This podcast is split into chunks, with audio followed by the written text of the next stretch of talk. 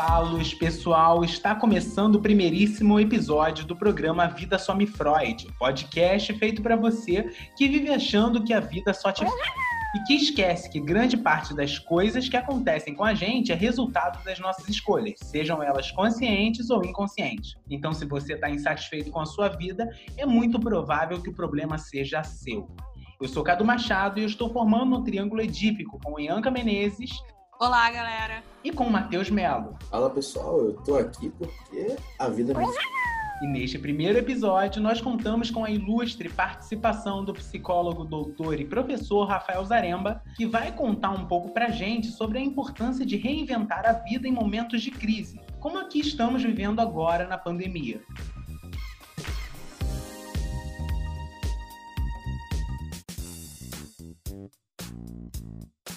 Rafael, em primeiro lugar, é um prazer imenso termos você aqui. Muito obrigado por ter aceitado participar dessa nossa conversa. E antes de irmos às vias de fato, gostaria que você se apresentasse para os nossos ouvintes, falando um pouco sobre você e sobre seu trabalho. Eu sou Rafael Zaremba, eu sou uma pessoa que acredita muito que nós temos, todos nós, o poder e a possibilidade de contribuir para que as pessoas possam ser a melhor versão delas, desenvolver o potencial máximo delas, para que assim elas possam transformar vidas, né? começando pelas próprias e depois as de outras pessoas. Com esse objetivo, fiz uma graduação em psicologia, fiz um mestrado em psicologia, um doutorado em psicologia, Atualmente atuo como psicólogo clínico, como psicólogo do esporte, sou professor do Departamento de Psicologia da PUC, do Rio. Além disso, sou técnico do basquete, mais recentemente ator. Mas mas sempre com o mesmo objetivo em todas as minhas atividades, é, minhas palestras, minhas aulas, consultório, sempre buscando dar minha contribuição para que as pessoas possam se transformar.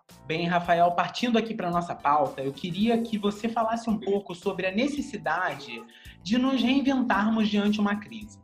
A gente quer saber como você enxerga o impacto que todo esse período vai trazer para a nossa vida e o quanto é importante a gente estar aberto a possíveis reinvenções para que a gente possa superar essas crises da melhor forma possível. Eu acho que em algumas situações, e certamente essa pandemia é, é uma delas, assim, elevada à enésima potência. Mas tem algumas situações que a gente atravessa na nossa, na nossa vida que não necessariamente precisam ser desse nível, que fazem com que a gente se questione.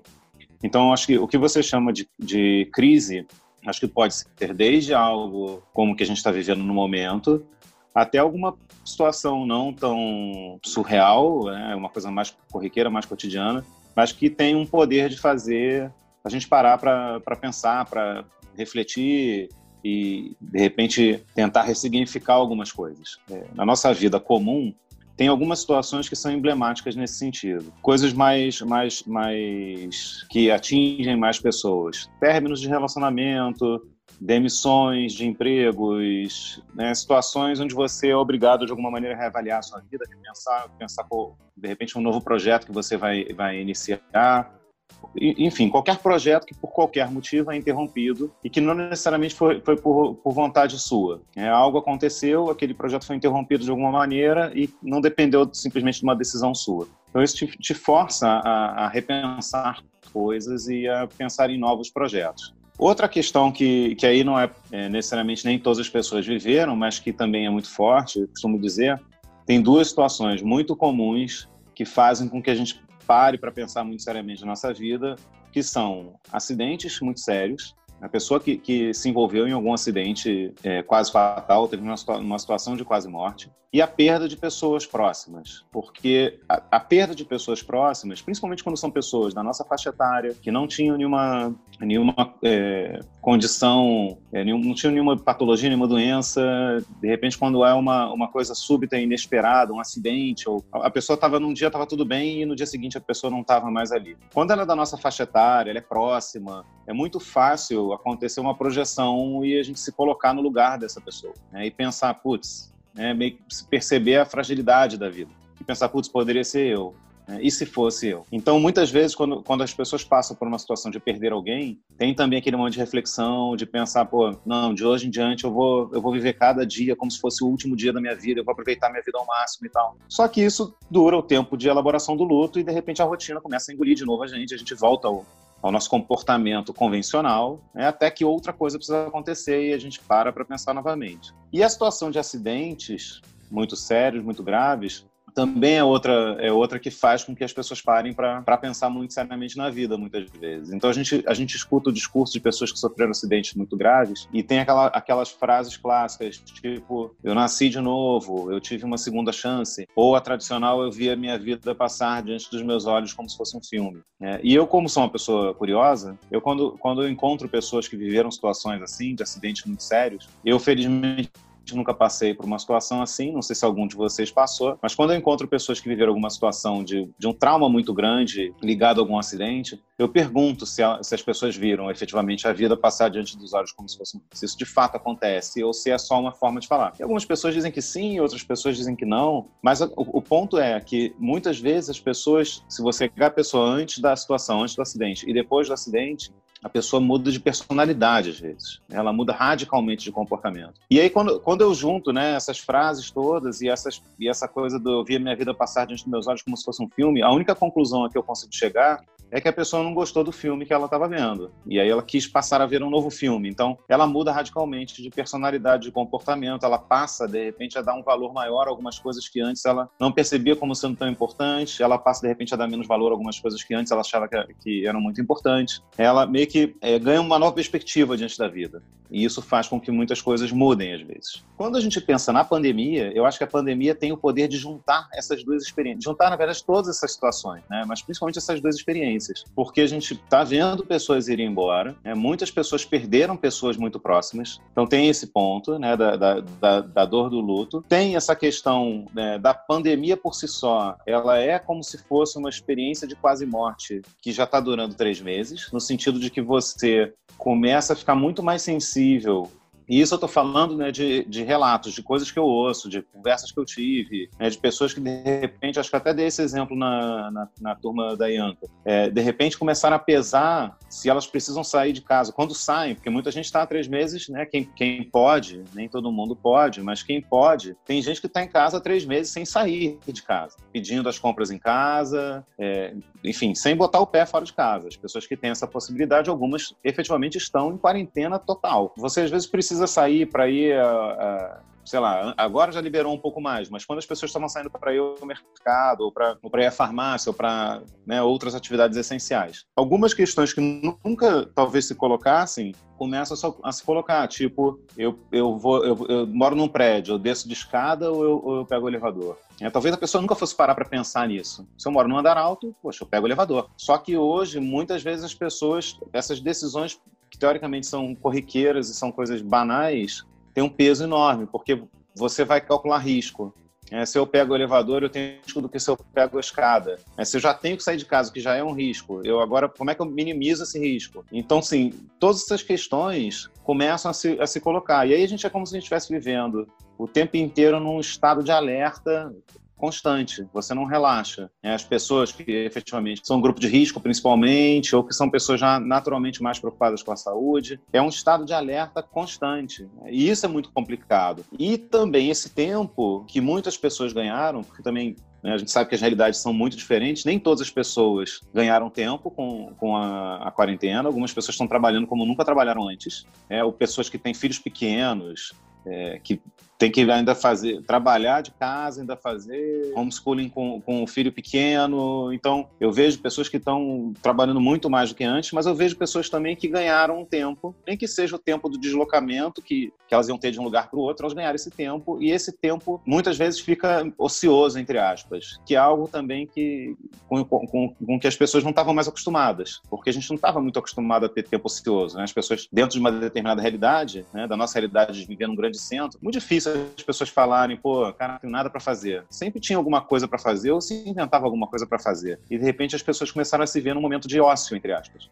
E esse momento de ócio pode ser preenchido com várias coisas, né? Você pode assistir uma, uma série na televisão, você pode ler um livro, você pode fazer qualquer coisa, mas também é um tempo que você muitas vezes acaba pensando sobre, sobre coisas, pensando sobre a sua vida, refletindo sobre alguma questão. É, é um momento que criou-se um espaço para você, é, de repente, buscar fazer esse, esse levantamento né, da sua vida, o que que, o que que efetivamente faz sentido, o que que não faz sentido para você, Né? O que, que você acha que realmente tem valor? O que, que talvez você estava sobre, sobrevalorizando, supervalorizando ou valorizando menos do que deveria?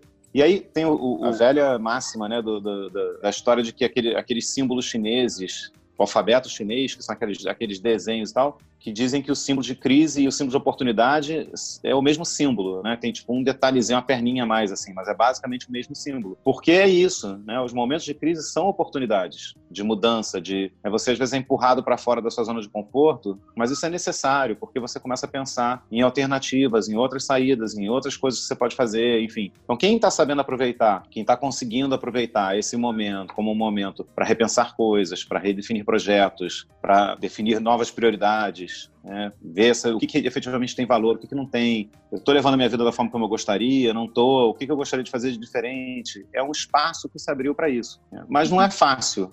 É muito difícil. Ainda mais quando você não está nessa situação por opção, ninguém está. Né? A gente está meio que forçado a fazer isso. É diferente, às vezes, a pessoa que faz um movimento, ela está vivendo uma situação de crise por qualquer motivo, ela faz um movimento de buscar algum tipo de ajuda, que pode ser através de uma psicoterapia ou qualquer outro trabalho de autoconhecimento, mas a pessoa optou por aquilo. Nesse momento, a gente não, a gente não está optando. A gente está sendo obrigado a encarar os nossos fantasmas, os nossos demônios, mesmo que a gente não queira. Então, é, isso Rafael... gera uma série de respostas. Fala, Ianca, desculpa. É, com um gancho nessa questão que você falou do tempo, que agora muitas pessoas estão com tempo de sobra, muitos indivíduos também começaram a fazer atividades novas, né? Aprenderam, começaram a fazer yoga, aprenderam a cozinhar, nossa, comida então é um show no Instagram, pão uhum. e tal. E eu queria que você falasse um pouco sobre essa importância do novo, da gente estar em contato com o novo, da gente se permitir fazer coisas novas é, para nossa vida, principalmente nesse momento. Eu acho que, mais uma vez, né, essa situação toda força as pessoas a saírem de uma inércia, entre aspas, em que de repente elas, elas se encontravam. E a inércia não necessariamente no sentido de você não fazer nada, mas você entrar naquela rotina e você ter aquele meio que um padrão, né, de como todos os dias, os dias agora, paradoxalmente, eles estão sendo muito parecidos para muitas pessoas. É como se estivesse vivendo meio que, eu não sei se ainda é uma referência para vocês, é, mas é um filme que eu me lembrei agora durante esse período, que é o Feitiço do Tempo. Eu não sei se vocês ainda, ainda é uma referência para vocês, ou vocês são jovens demais para isso. Mas é uma comédia com, com o Bill Murray, da década de 80, se não me engano, que ele fica preso no dia da marmota e todos os dias ele vive o mesmo dia, né, de forma repetida, todos os dias e ele começa a enlouquecer com aquilo e ele começa a se suicidar de todas as formas possíveis. Eu não quero dar muito spoiler, mas já estou dando, né? Então ele começa a se matar de todas as formas. É interessante que você puxou esse filme, porque eu lembro que no começo, dessa repetição constante do tempo, ele estava adorando isso, né?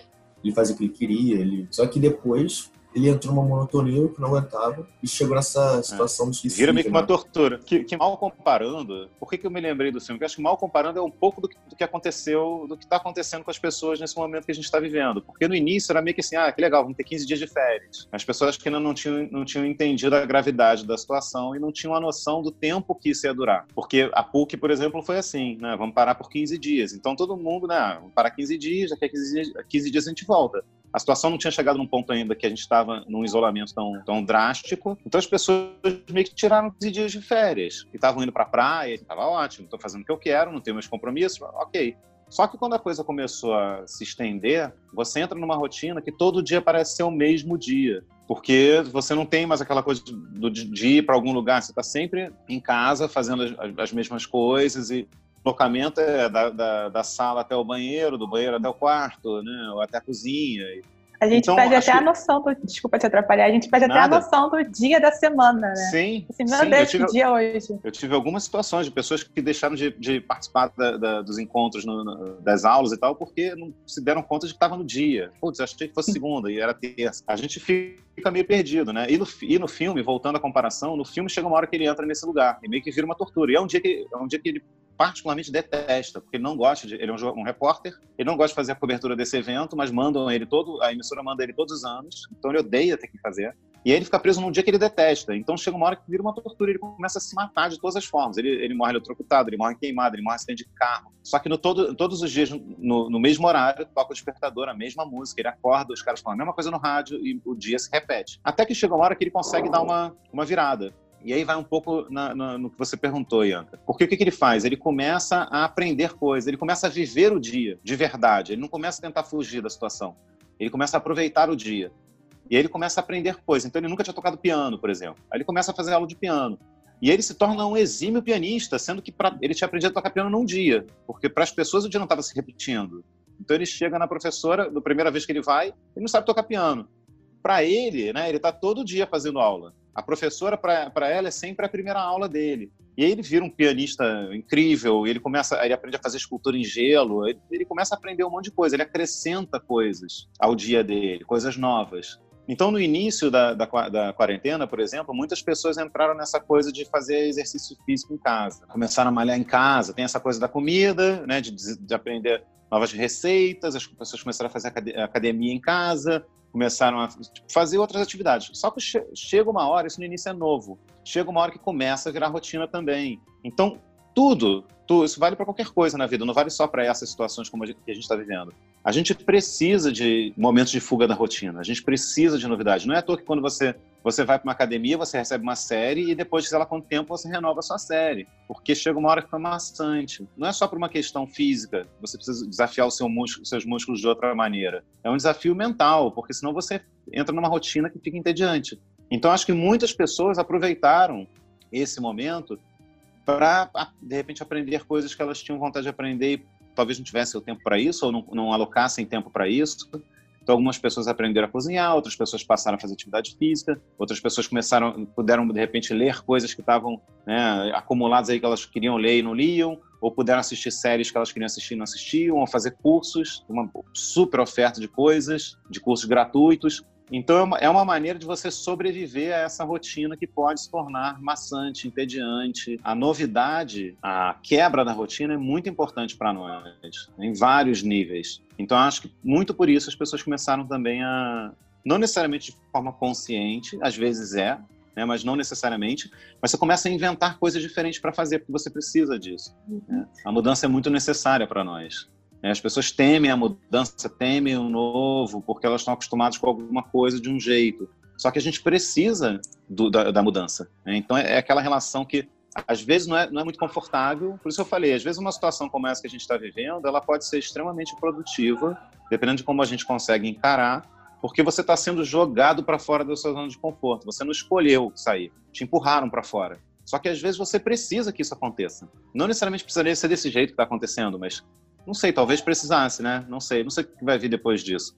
É, Rafael, eu também tenho percebido que durante o isolamento, é, essa repetição que tem se prolongado por meses, muitas pessoas têm se sentido muito perdidas em relação ao seu propósito e abaladas emocionalmente. E eu queria que você falasse um pouco sobre isso como é, descobrir o seu propósito ou como é, conseguir extrair algo bom nessa quarentena em meio a tantas notícias é, ruins de, infelizmente, suicídios, né, de pessoas entrando em depressão devido a toda essa tristeza, né? Não só de ter que ficar dentro de casa, mas até as pessoas falam, você vê o, os ambientes, as ruas, elas passam toda essa melancolia da quarentena. Hum, hum. Eu acho que tem duas coisas aí que são importantes a gente pensar. Uma que tem a ver com que, com que a gente estava falando da, dessa rotina, desse todos os dias serem mais meio que uma repetição e parece que você está vivendo o mesmo dia é, infinitamente. Quando você começa a perder uma perspectiva de, de médio e longo prazo, você não consegue é, enxergar para além desse, momento, que isso vai passar. Né? Já está já tá tendo uma abertura questionável, enfim, mas muitas pessoas já estão é, já meio que saíram da quarentena totalmente, mas ainda que não, talvez não seja o momento para essa abertura toda, em algum momento vai acontecer da gente retomar as nossas atividades. Talvez não exatamente da forma como era antes, a gente não sabe exatamente como vai ser, mas em algum momento a gente vai retomar as atividades, essa situação vai, vai se resolver. Só que o que falta é, que, é, é uma coisa que eu acho que tem um peso muito grande, é a perspectiva, é uma data, é saber quando. Porque se você, se você tem uma noção, ah, não, a gente vai ficar nessa situação por um ano, que seja, por um ano, a gente vai ficar um ano assim. Mas se você tem esse tempo, você se organiza para esse período. Quando a gente não tem a noção do tempo que vai levar, é muito complicado se organizar. Então os projetos ficam todos suspensos, você não consegue se, se planejar para alguma coisa porque você não sabe quando que, que efetivamente você vai poder fazer alguma coisa. Então isso pode ser muito frustrante. A gente meio que se dá conta de que a gente não tem controle nenhum sobre a situação. Estou trabalhando com uma equipe de basquete, a gente ia disputar a Liga de Basquete Feminino nessa temporada. Eu sou o técnico da equipe, é uma equipe que representa o Rio de Janeiro na competição. Que é o, é, é o Campeonato Brasileiro Feminino Profissional de Basquete, né, a principal competição de basquete feminino do país. E eles ficaram empurrando o máximo que eles puderam a data de início da competição. Na verdade, a competição começou, ela começou, começou em março, no dia 8, sempre começa no dia 8 porque é o Dia Internacional da Mulher, então começou no dia 8 de março. Aconteceram três partidas, a gente não chegou, a minha equipe não chegou a jogar. A gente ia estrear na terça-feira e no sábado, no domingo anterior, veio o decreto do governo, do governador dizendo que tudo ia ficar paralisado por 15 dias. Então a gente não chegou a estrear. Tiveram três jogos da competição e eles ficaram esperando para tentar retomar a competição em algum momento. E aí foram empurrando, empurrando, empurrando, empurrando, empurrando, e a tentativa era fazer agora em agosto. E na semana passada foi foi oficialmente cancelada a competição. Desistiram de fazer porque sentiram que né, a situação não evoluiu da forma como a gente torceu para que evoluísse e ainda é muito arriscado fazer, então decidiram cancelar. Só que aí todas as equipes têm os seus patrocinadores, né? têm as suas questões para poderem sobreviver, então está todo mundo buscando alternativas. E os diretores da, da, dessa equipe que eu, com que eu trabalho começaram a buscar também. Pô, será que tem alguma outra competição que a gente possa disputar para poder dar algum retorno para o patrocinador, para a gente poder manter o patrocinador? E a gente teve uma reunião com as atletas agora, essa semana, falando sobre perspectivas. E aí as meninas estavam falando isso. Assim, olha, eu quero muito jogar, mas eu não quero criar uma expectativa para ser frustrado de novo, porque tem isso, você cria uma expectativa, essa expectativa é frustrada. Aí você cria uma outra expectativa, essa expectativa é frustrada. Então muitas vezes as pessoas preferem não criar expectativa nenhuma. E aí o que a gente estava conversando com elas era isso, olha, a gente não tem a, a garantia, estava se falando de de repente ter uma competição em setembro. Eu assim, ah, mas será que setembro já vai estar tá bom? Se em agosto não está, em setembro vai estar? Tá? E, e, o que a gente falou para elas, olha, ninguém tem essa garantia. Só que é muito mais frustrante você não se planejar para algo, não se preparar para algo e de repente uma oportunidade se apresenta e você não consegue aproveitar e agarrar essa oportunidade porque você não fez a sua parte, do que você se preparar, fazer o que você pode fazer e de repente aquela oportunidade não se apresenta por alguma coisa que está além do seu controle. Então, o que a gente propôs para ela, elas foi: a gente vai se concentrar no que a gente pode controlar, a gente vai fazer a nossa parte, a nossa preparação da melhor maneira possível. Então, em julho, elas vão continuar fazendo os treinos em casa e tal. A gente vai ver se consegue retomar as atividades da equipe em agosto para se, se, preparar para possivelmente jogar em setembro. Se vai acontecer ou não, a gente não sabe. Pode ser que chegue em setembro e não tenha condição de ter competição nenhuma. Mas aí a gente fez o que estava no nosso controle, o que a gente podia fazer é, e por motivos de força maior a competição não aconteceu. Ok, isso é frustrante? Com certeza, mas é menos frustrante do que, do que a, a alternativa de você não fez a sua parte e aí aparece uma super oportunidade, você não agarra porque você não se preparou, você não fez o que estava mais no seu controle. Então, acho que um grande desafio, voltando né, para o ponto que a Ianca levantou, eu acho que o grande desafio é como é que você consegue Nesse cenário, onde não existe perspectiva, não existe uma data, a gente não sabe quando a situação vai se resolver, você não tem essa. Fica difícil você conseguir olhar a médio e longo prazo. Como é que você consegue, de alguma maneira, transformar essa situação em algo que você possa aproveitar de, da melhor forma possível? Aí, quando chega nesse ponto do propósito, é, é difícil responder isso, porque não tem assim uma fórmula. Eu acho que começa por uma mudança no verbo. Ian, que você falou, por exemplo, como é que a pessoa descobre o propósito dela. Eu, particularmente, tenho uma perspectiva de que não é tanto um processo de descoberta, é um processo de decisão. Você não descobre qual é o seu propósito, você decide qual é. Eu acho que é mais consciente, sabe? Aí se você me perguntar, mas como é que eu, como é que eu decido qual é? Também não posso responder assim um processo que sirva para todas as pessoas, mas eu posso falar um pouco o que aconteceu comigo, né? Como que eu cheguei à conclusão de, de qual era o meu propósito. Eu comecei, a, eu, óbvio, né? Eu tenho eu tenho uma estrada na psicologia, eu estudei psicologia, eu fiz terapia durante muitos anos. Eu comecei a me perguntar algumas coisas. E eu comecei a perceber que tinha uma que tinha um padrão nas coisas que me satisfaziam, nas coisas que me realizavam. Tinha um padrão eram coisas em que eu podia ter alguma relevância, a minha, a, a minha, presença podia ter alguma relevância, o meu trabalho podia ter algum impacto na vida de alguém, na realidade de alguém.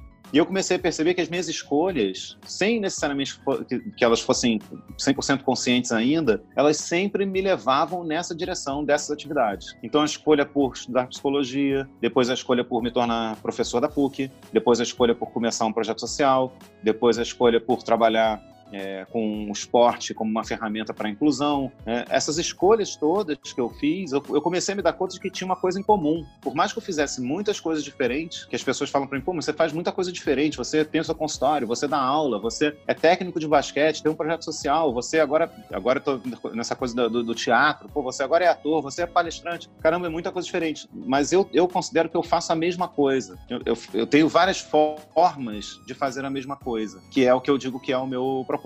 Né? Que Bianca, que assistiu pelo menos um dos vídeos, algum dos vídeos, que eu falava, todo final de vídeo eu falava. Não sei se você chegou ao final, porque as pessoas geralmente não chegam até o final, né? Elas assistem um pouquinho e, e saem fora. Melhor versão. Mas todo final de vídeo eu falava. Contribuir para que as pessoas possam ser uhum. a melhor versão delas, desenvolver o potencial máximo delas. Eu comecei a perceber que tudo que eu fazia tinha esse objetivo. Todas as minhas escolhas me levaram para esse mesmo lugar. Então, é o consultório. Quando eu estou no consultório, eu estou ali para aquela pessoa que está ali, né, que me procurou, para que ela possa se tornar a melhor versão dela, para que ela possa desenvolver o potencial máximo dela, para assim ela poder transformar a vida dela. E aí, consequentemente, transformar outras vidas também de outras pessoas a partir da transformação dela. E eu comecei a perceber que, putz, é por isso que eu dou aula. É por isso também que eu tô na, que eu tô na PUC. Por isso que eu comecei um projeto social. É por, é por isso que eu, que eu faço tudo que eu faço.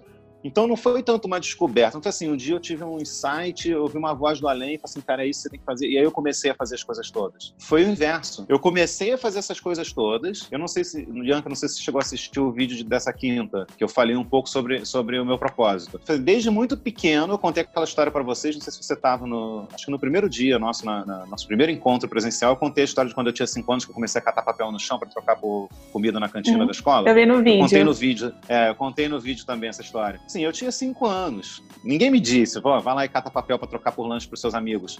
Eu simplesmente tinha isso em mim. Né? E eu comecei perceber que isso se manifestava muitas vezes. Eu era sempre aquela pessoa com quem as pessoas vinham conversar quando estavam com um problema. Antes de eu estudar psicologia, de eu virar psicólogo do esporte, tinha uma amiga minha que até comentou nesse, nesse vídeo no, no, no, no Instagram. Ela comentou: Poxa, eu te conheço há, lá, 20 e tantos anos, você sempre foi uma pessoa. Porque de fato, ela era uma, ela, jogava basquete e sempre antes de algum jogo importante, ela ficava muito, muito, muito nervosa e ela me chamava porque ela precisava conversar com alguém e era comigo que ela conversava. Então depois eu me tornei um psicólogo do esporte, mas eu meio que já era um psicólogo do esporte desde que eu tinha 15, 16 anos, porque ela, ela meio que já me colocava nesse lugar, né, da pessoa a quem ela recorria.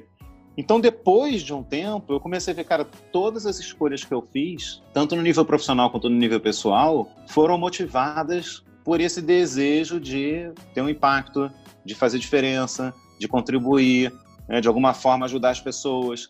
E aí eu me dei conta, cara, isso é o que me move.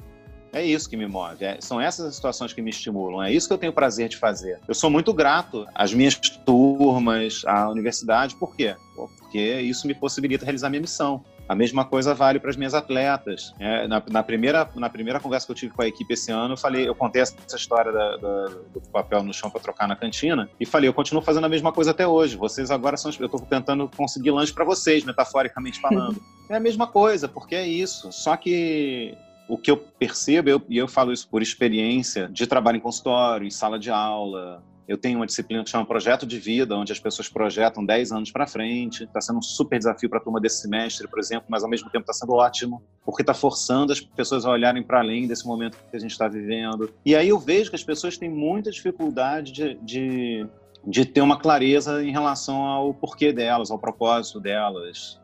Pouquíssimas pessoas têm, têm essa clareza de saber, cara, por que, que eu estou aqui? Né? O que, que eu estou fazendo aqui? E aí a gente corre um perigo muito grande quando você chega numa situação limite como que a gente está está vivendo, as coisas meio que vão perdendo sentido. Você começa a não ter uma perspectiva, você começa a não ter uma visão de médio e longo prazo, as coisas começam a não fazer sentido. Na hora que você não vê mais sentido nas coisas, isso te coloca em risco. É, o que leva, uma, em última instância, o que leva uma pessoa a tirar a própria vida é a perda completa de sentido, de significado das experiências, de achar que, cara, nada importa, nada faz diferença, mas num nível absoluto, né, nada mais importa. Tem um dos vídeos também da primeira temporada que eu falo da importância de ter uma visão positiva do futuro. Não sei se você assistiu esse, Anta. Depois passa aí para o Matheus e para o Carlos, se eles quiserem ver. É, tem lá o meu canal no YouTube que eu fui lançando o vídeo que o pessoal pediu, né? E eu falei isso também agora no primeiro da, da segunda temporada. Eu falei, por que, que eu fiz os vídeos? Eu fiz porque me pediram. Eu não fiz, tipo, não foi uma coisa assim, cara, tô louco para fazer um vídeo. Não, só que as pessoas começaram a me pedir, poxa, a gente está vivendo esse momento tão complicado e tal, você, pô, de repente você pode contar as suas histórias, você fala coisas legais e tal. Falei, tá, o que, vocês querem que eu fale? Foi mais ou menos esse o processo. Sobre o que, vocês querem que eu fale? Poxa, fala sobre ansiedade, fala sobre.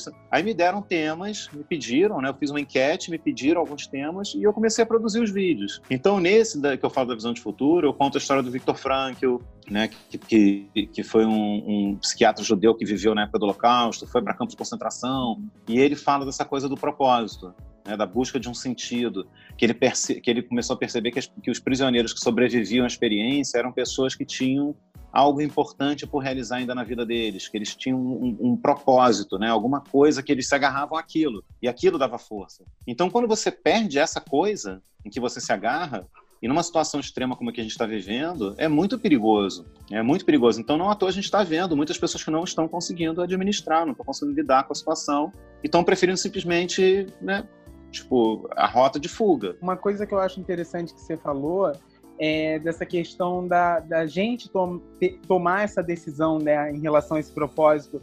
Eu, nesse período de, de pandemia, assim que começou, também comecei a fazer terapia, eu estou fazendo análise há um tempinho, e isso é uma coisa que vem muito natural, assim, a gente começa a ter esse processo de conscientização e você começa a questionar muito, caramba, mas eu me dedico tanto àquilo, mas por que disso, sabe? O que, que isso vai trazer? Tem um sentido para minha vida? E às vezes é um pouco angustiante também a gente cair nessa, nessa situação, né? De será que isso que eu faço é realmente o que me move? Eu estou fazendo algo porque as pessoas acham que eu deveria uhum. fazer assim?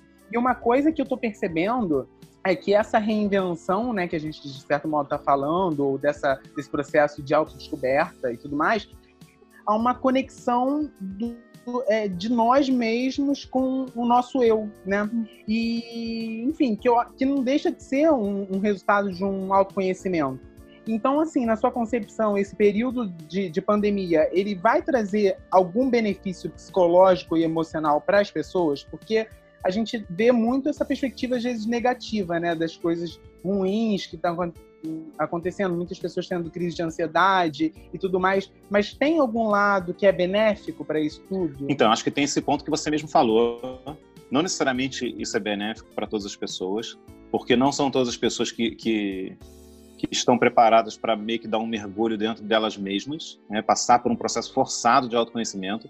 Porque acho que quando, quando a gente está falando desse tempo que muitas pessoas ganharam, acaba se tornando um tempo da introspecção, que era um tempo que estava um pouco perdido. Eu, eu, quando fiz minha, a minha tese de doutorado, eu fiz sobre smartphones. Né? Como que estava surgindo, a tecnologia chegando, entrando na, na, na vida das pessoas. Eu comecei a, a minha pesquisa em 2010, então estava muito no início do processo. Né? Eram poucas pessoas que tinham, de repente, um BlackBerry que tinham recebido da, da empresa, era uma coisa mais, um uso mais corporativo. E quando eu terminei o doutorado quatro anos depois, já tinha invadido a vida de todo mundo, já tinham milhares de, de, né, de outros dispositivos e muitas pessoas já conectadas e tal. E eu comecei a perceber ali, e isso assim, relativamente pouco tempo atrás, mas muita coisa mudou. Já né, de 2014, quando eu defendi minha, a minha tese para agora, já caducou. Eu teria que fazer um novo estudo, porque mudou tudo. E o que eu comecei a perceber, né, já lá na época da pesquisa, é que os smartphones eles têm um lado muito, muito positivo, obviamente, eles são muito, trazem uma praticidade muito grande.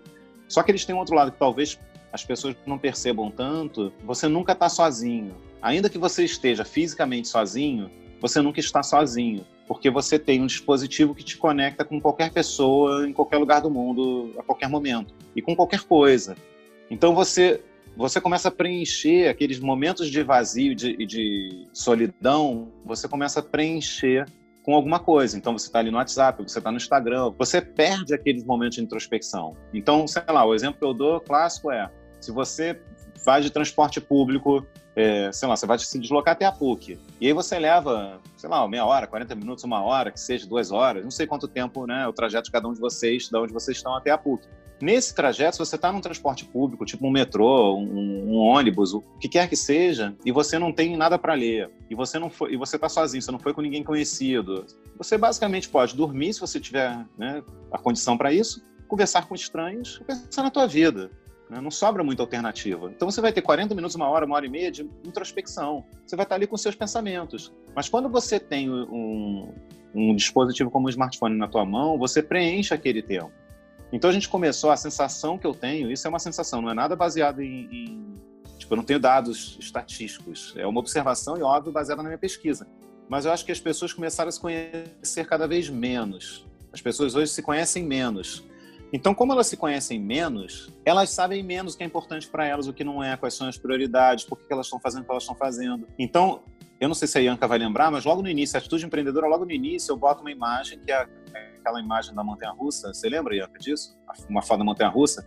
E a gente começa a viajar em cima daquela imagem que eu falo, cara, isso aqui para mim é como é, é, é, o mundo. Isso é o mundo. Vamos pensar por que isso aqui representa o mundo. E é uma, uma, foto de uma montanha russa, tem umas pessoas num carrinho de montanha russa, a gente começa a viajar em cima daquela imagem. E eu falo isso, assim, o primeiro passo é a gente entender que a gente está numa montanha russa. Às vezes você está na montanha russa, você não escolheu estar tá na montanha russa, te botaram ali, tem um caminho que aquele carrinho vai fazer que você não escolheu, tem um trilho que está na tua frente, você vai meio que trilhando um caminho que foi posto para você, né? E aí, clássico é, você nasce, vai para creche, pré-escola, ensino fundamental, ensino médio, universidade, entra no mercado de trabalho, aí você casa, tem filhos, né? Tem aquele meio que scriptzinho básico. Só que, putz, é isso que é, é essa vida que você quer para você? Né? Será que é isso que você precisa fazer? É isso que vai te realizar? E aí, assim, aí tem uma, tem uma contradição grande, porque eu fiz recentemente, nesse, nesse momento que a gente está vivendo, estou aproveitando para fazer cursos também. Estou pegando esse tempo que eu estou, assim, um tempo ocioso que eu já não sabia mais o que era, e estou fazendo cursos. Então, fui fazer um curso numa universidade, fiz um curso online numa universidade lá nos Estados Unidos, e o... tem uma, um momento lá que o cara citou Nietzsche, e ele falou, falou um trecho do E assim falou Zaratustra. Não sei se vocês leram. É uma leitura punk pra caramba, né? E aí ele fala de um trecho do livro. Eu tinha lido trecho, não nunca tinha lido o livro inteiro. Eu tinha lido trechos também. E aí ele fala de um, de um trecho que ele fala é, da metáfora, né, do, do, camelo que vem e fala, poxa, eu quero me carrega com tudo. E aí o tudo seria tudo, as experiências, o conhecimento, carrega tudo em cima de mim. E aí esse camelo sofre uma, uma transformação, passa por uma metamorfose, ele vira um leão. Ele entra na floresta, vira um leão. Aí esse leão encontra um dragão. Aí o dragão tem na, na pele dele todos os grandes mandamentos e máximas, os valores, tudo meio que gravado na pele dele. E aí o, o, o dragão fala: Eu represento tudo que você deve fazer. Né, o que você deve, que você deveria fazer. E aí o leão mata o dragão. Então ele acaba com, aquele, com aquela coisa pré-concebida, aquela ideia. E aí o leão sofre uma nova metamorfose e vira um bebê. Então, assim, é meio que o, o que o, que o, o Jung talvez chamasse de processo de individuação. Né? De você ter esse processo de, de autodescoberta, de, de, de começar a meio que assumir mais o, as rédeas da, da, da, tua própria vida, do que você quer fazer. A contradição aí é, existe um conforto grande em você não se conhecer. Então, acho que muitas pessoas evitam entrar num processo de autodescoberta, de autoconhecimento, porque elas temem o que, que elas podem descobrir a respeito delas, o que, que elas podem Tipo, elas não querem se fazer perguntas difíceis porque talvez elas não gostem das respostas que elas vão encontrar. Então, viver uma vida. E a ignorância, eu digo entre aspas, né? No sentido de você ignorar algo não é burrice, é você ignora, você não tem acesso a alguma coisa. Então, viver na ignorância pode ser muito confortável. Eu entendo que a maioria das pessoas prefere viver na ignorância ou não ter opção. Às vezes a pessoa não tem opção de sair desse lugar. E tem pessoas que têm opção e preferem permanecer nele, porque é mais, é mais confortável, é mais cômodo, é mais conveniente. Quando você entra num, entra num processo de autoconhecimento e autodescoberta, não tem volta. Não tem volta. E aí você vai começar a se questionar, você vai começar a questionar o mundo, vai... e aí, de repente, algumas coisas você vai ver, cara, isso aqui não faz o menor sentido. E antes era uma coisa que você nem pensava a respeito, não te incomodava em nada, de repente começa a te incomodar a beça, e aí você tem que lidar com isso. Né? Então, enquanto você ignora, eu dou um exemplo, um exemplo clássico. Eu tenho muitas pessoas que passaram por turmas minhas, que eu faço. A Ianca está passando pelo processo de atitude empreendedora. Eu provoco o tempo inteiro, fico tentando provocar reflexões. É um pouco a minha pegada, alfinetando e fazendo as pessoas. O meu barato é fazer as pessoas pensarem. Eu não trago resposta pronta porque eu sou psicólogo. Eu fico fazendo pergunta né, e, e, quero fazer as pessoas pensarem. Então, muitas vezes aconteceu das pessoas chegarem à conclusão de que elas estavam no curso errado. Muitas vezes aconteceu. Putz, não era esse curso que eu devia estar fazendo caraca, não tô feliz. Agora me dei conta de que eu não tô feliz. Eu já tive, não sei se eu, se eu contei isso na, na turma, Ianca, mas eu já tive gente que terminou namoro por causa de atitude empreendedora. A menina chegou para mim, pô, terminei meu namoro de três anos, terminei meu namoro. Eu falei assim, cara, pelo amor de Deus, né, desculpa, não era o objetivo. Ela, não, mas foi muito importante. É porque eu realmente estava num relacionamento que não fazia mais o menor sentido. Eu estava numa zona de conforto, eu precisava fazer isso. Teve gente que parou de fumar, teve um rapaz que parou de fumar, se mudou para a Austrália, virou fisiculturista. Assim, o cara mudou a vida dele radicalmente. Assim, fui, eu fiz alguma coisa? Não, eu só provoquei. O cara fez tudo, né? Ele fez o processo todo, ele chegou às respostas dele e ele tomou as medidas que ele achava que tinha que tomar. Mas a mudança de curso, que já aconteceu algumas vezes, é, um, é uma dessas coisas complicadas, por exemplo. Porque enquanto você você está infeliz, você está ali, você tipo não, não se encontrou, mas você ignora o motivo da tua infelicidade. É só uma coisa que pô, tem alguma coisa que não só que você não sabe o que é, então beleza, vamos embora, deve ser assim mesmo, sabe? Todo mundo reclama, deve ser assim mesmo. Mas quando você sai dessa posição de ignorância e você entende, cara, não, não devia estar fazendo isso, isso aqui, aí você aí é mais complicado. A, a, contradição é essa, é mais complicado, porque agora você não pode simplesmente fingir que você não sabe. Você tem que, você tem que tomar uma posição. Então, assim, ou eu vou continuar infeliz nesse curso, sabendo que eu estou infeliz nele, mas eu vou continuar e vou engolir a minha, a minha infelicidade e vou terminar o curso, ou eu vou mudar de curso. Aí eu tive o caso clássico, uma menina que estava no quarto, no quarto ano de engenharia, ela estava no oitavo período de engenharia. Oitavo período. Engenharia, teoricamente, você ter, teoricamente, muito teoricamente, você termina em cinco anos. Porque pouquíssimas pessoas terminam em cinco anos. Mas, enfim, são cinco anos de curso. A menina estava no quarto. Essa menina chega e fala assim: pô, não estou feliz, vou trocar de curso. E ela queria trocar, e aí, eu não sei se é culpa minha, mas enfim, ela queria trocar para psicologia. Imagina a pessoa, está no quarto ano de engenharia na PUC, e ela fala, vou trocar para psicologia. O que, que o mundo vai dizer para essa menina? As pessoas vão dizer, cara, está louca? Está louca? Você vai jogar quatro anos da sua vida fora? Falta um ano para você se formar. Faz o último ano e se forma. O que, que eu vou falar para ela? Cara, você vai jogar mais um ano da sua vida fora. Você já jogou quatro. Você já sabe que não é isso que você quer. Por que, que você não faz logo a mudança que você quer fazer? Só que ela tem que enfrentar a família. Imagina ela chegar para os pais e falar, olha só, eu vou sair de engenharia e vou para psicologia. Imagina essa, esse diálogo. Né? Se ela não tiver pais muito compreensivos, vai ser uma briga horrorosa. Porque, assim, já tem um estigma, um preconceito muitas vezes em relação à psicologia de que pô, vai, vai comer o quê? Vai fazer voto de pobreza, essas coisas, né? Que a gente ouve, até hoje ouve em relação a estudar psicologia. A gente Quer ser pobre? Não é? Porque não é só na psicologia que tem isso. Mas, enfim, essa, já ia ter isso, essa resistência do preconceito. E, cara, você está terminando o curso de engenharia. Muita gente falou para ela, pô, termina o curso, depois você vai e faz psicologia. A menina teve que bancar a decisão dela. Ela bancou, e ela mudou de curso. Ela mudou de curso, ela saiu da, da engenharia, ela fez transferência na PUC mesmo, foi para psicologia, se formou agora, tem acho que tem um ano. Ela terminou o curso de psicologia. Ela vai ser uma excelente psicóloga, não tenho a menor dúvida. Que a, gente, a engenharia perdeu uma puta engenheira, porque a menina é brilhante, inteligentíssima, mas a psicologia se deu bem, deu uma excelente profissional. E ela estava feliz e realizada. Eu tive uma outra menina que fazia engenharia química. Ela estava extremamente infeliz, ela chorava em todas as. E era, e era projeto de vida. Então a gente fala muito sobre projeção de futuro. Ela chorava em todas as aulas. Em todas as aulas ela chorava. Só que ela não tinha força para enfrentar os pais. Então ela estava ali numa situação que ela estava infeliz. E aí a turma deu muita força para ela e tal. Terminou o semestre, eu encontrei ela uns dois ou três semestres depois e ela veio me contar toda feliz que ela tinha mudado de curso. Na verdade, ela mudou só a habilitação, ela, ela continuou na engenharia.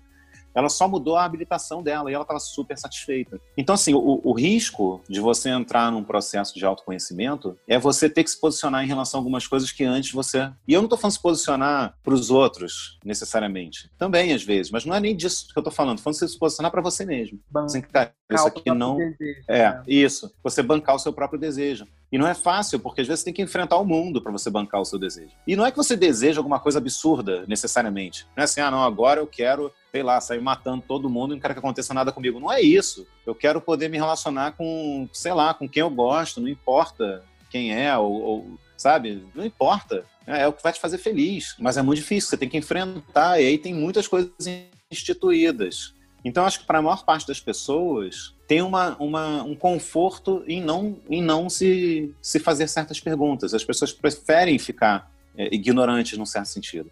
Só que aí vem uma situação como essa e, cara, você está sendo forçado a, a pensar. Você está sendo forçado a pensar. É muito difícil qualquer pessoa, independente da realidade, é muito difícil. Eu acho que para algumas realidades mais, para outras menos, mas é muito difícil qualquer pessoa, independente da realidade que ela vive, sair desse período que a gente está vivendo exatamente como ela entrou. É muito difícil. A não ser que seja uma pessoa, tipo uma criança que não, tem noção das coisas, que está vivendo meio que tipo, para ela não importa muito, se ela tem um, dois anos, não faz diferença, tipo, ela não vai lembrar de nada disso. Ou se uma pessoa já muito idosa, que já está no fim do processo. Mas as pessoas que estão aí, vocês, é, pessoas na minha faixa etária, é impossível praticamente você sair igual você entrou.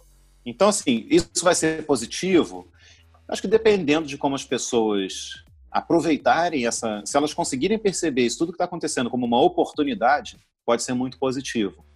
Se não, pode ser muito negativo. Então, é difícil dizer, mas eu acho que tem um potencial muito grande de ser, de, de ser algo que transforme a nossa sociedade, transforme as pessoas para melhor. É, melhor com muitas aspas, mas no sentido das pessoas viverem uma vida mais verdadeira, sabe? Mais de mais presença, de mais sinceridade com elas mesmas, não só com os outros, mas com elas mesmas, delas, delas isso, elas bancarem os desejos, delas perceberem, cara, caraca, eu, esse período aí me fez repensar um monte de coisa. Tá, e aí, o que você vai fazer a respeito? Né? Como é que você vai se comportar de agora em diante? Porque é isso, a gente está tendo uma, uma chance de reavaliar as nossas vidas em vários níveis. A nossa relação com o planeta, a nossa relação com as coisas, com as pessoas, com a gente mesmo, em vários níveis.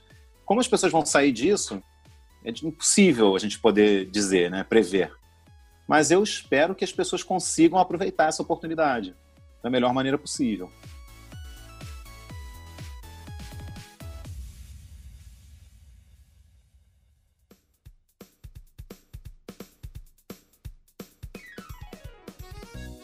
É, Rafael, eu acho que é isso, assim, a gente, tudo que você trouxe pra gente, material ótimo de para reflexão.